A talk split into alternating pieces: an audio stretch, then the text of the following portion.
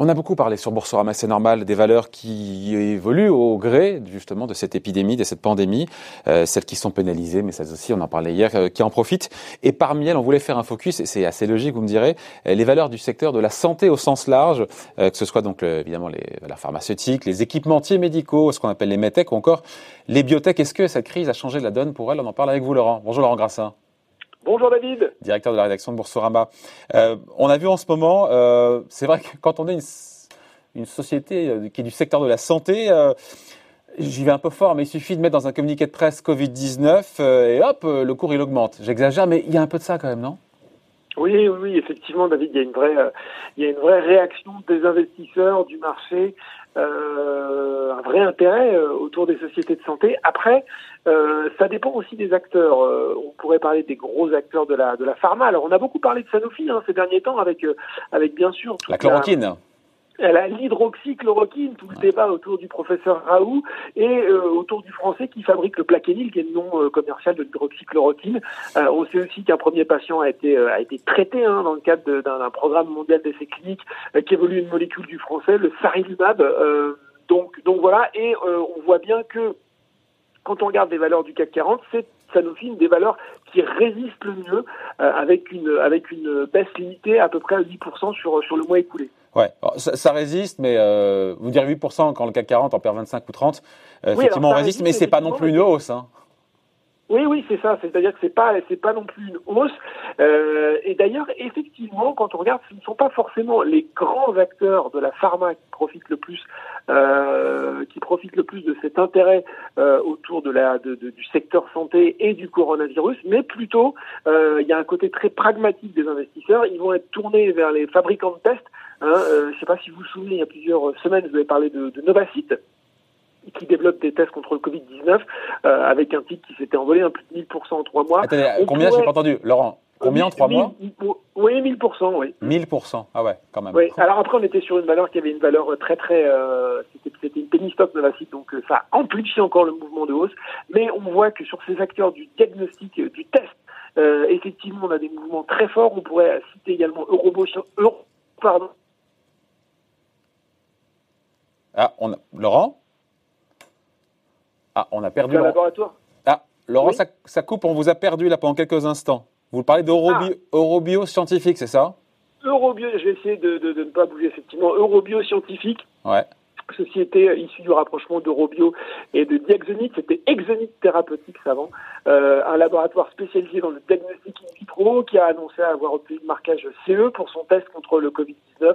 Ben voilà, euh, la valeur a, droppé de 23% hier, plus 160% euh, en trois mois. On pourrait également citer euh, le Strasbourgeois, un Biocinex, qui est lui spécialisé dans les, autotests, les tests que, vous pouvez faire. Alors c'est la le test pour le test de grossesse, VIH, infection urinaire. Lui, il annonçait jeudi dernier le lancement de sa gamme également de tests contre le Covid-19. Là aussi, il a fait plus 190% en une semaine, 460% en trois mois avec euh, une production euh, qui pourrait être lancée euh, en avril en Chine et qui pourrait voir effectivement 500 000 tests euh, Biocinex disponibles en France euh, à la moitié à la, à la mi-avril.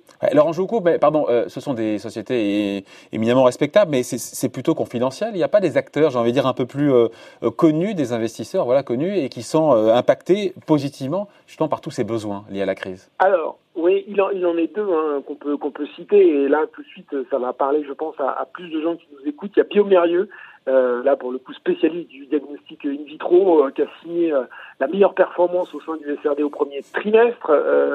donc ça, ça montre aussi que, là, que les investisseurs ont compris tout le, tout le potentiel de la société. Il, il, est très très concerné parce qu'il il a, il a deux voire trois, enfin plus trois tests qui vont être lancés contre le Covid-19. L'un aux États-Unis, qu'il a l'autorisation de vendre en urgence en fait, euh, les tests qui s'appellent BioFire Covid-19 qui ont été euh, développés par sa filiale locale avec le département de la défense américain. Hier, on, on a appris que le, le, groupe allait produire un, nouveau test, alors je vais faut dire, le SARS-CoV de Airgene, là aussi, qui va pouvoir, euh, dont la production va pouvoir euh, débuter très bientôt et qui concernera, enfin qui permettra de, de, de, fournir des tests essentiellement en France, plus un autre test qui qui va arriver dans les dans les dans les semaines qui viennent, enfin qui va arriver très prochainement aussi. Donc voilà, biomérieux, si on devait citer une valeur particulièrement mise en avant par cette crise, voilà, un bel exemple. Mais c'est pas, pardon, c'est pas un peu tard de s'intéresser justement à ces sociétés qui sont spécialisées dans les tests? On n'arrive pas un peu après la bataille? Ou, ou non, parce eh que ben, tout est devant nous? Ah, c'est une, une, bonne question. On, on, voit bien quand même que la question du dépistage systématique et du test de masse euh, est au cœur de la maîtrise de la, de la pandémie, de l'épidémie de coronavirus. Euh, on a quand même eu ce discours de Donald Trump, hein, nous parlant quand même euh, de semaines très très douloureuses à venir aux États-Unis, avec un nombre de, de décès qui pourrait, qui pourrait exploser dans les semaines à venir. on peut aussi penser à, malheureusement, on ne le souhaite pas, mais peut-être une seconde vague est parfois évoquée du virus. Donc la thématique du test à mon sens, va rester d'actualité. Euh, après, euh, je pense que euh, c'est un peu comme pour tous les secteurs ou tous les sujets auxquels on s'intéresse.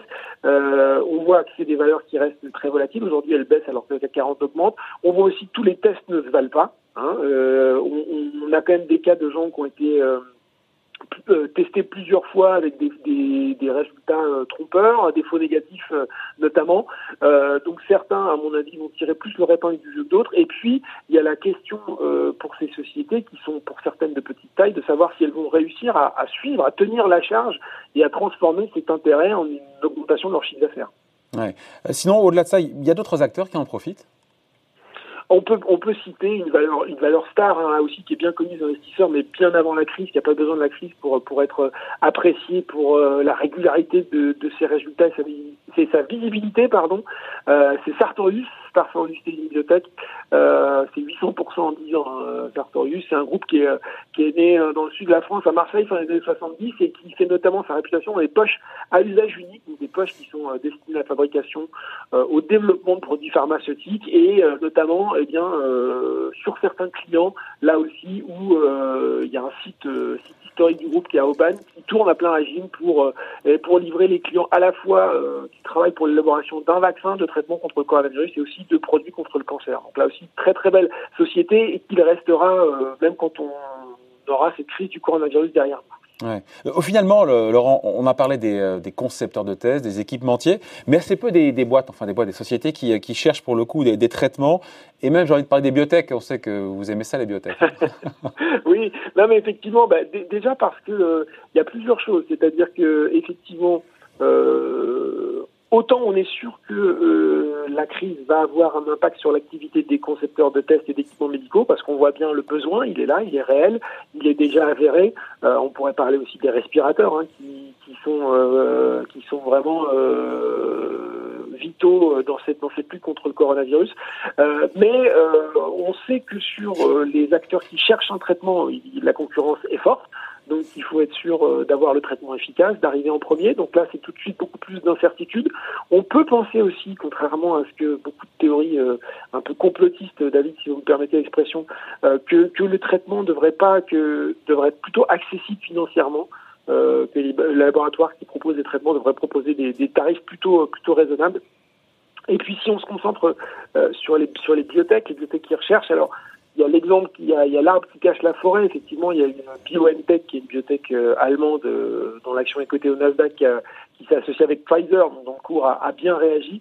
Mais euh, en règle générale, les biotech sont plutôt des sociétés qui sont mises en difficulté par cette crise puisqu'elles ont besoin de financement régulier et donc elles le font dans des conditions plus compliquées, en tout cas celles qui ne travaille pas sur euh, sur le coronavirus. Et puis, euh, faut pas oublier que là aussi, euh, hormis euh, situation d'urgence liée au Covid-19, la plupart des tests et des essais cliniques sont retardés en ce moment. Donc tout ça, c'est pas bon pour pour le secteur des biotech.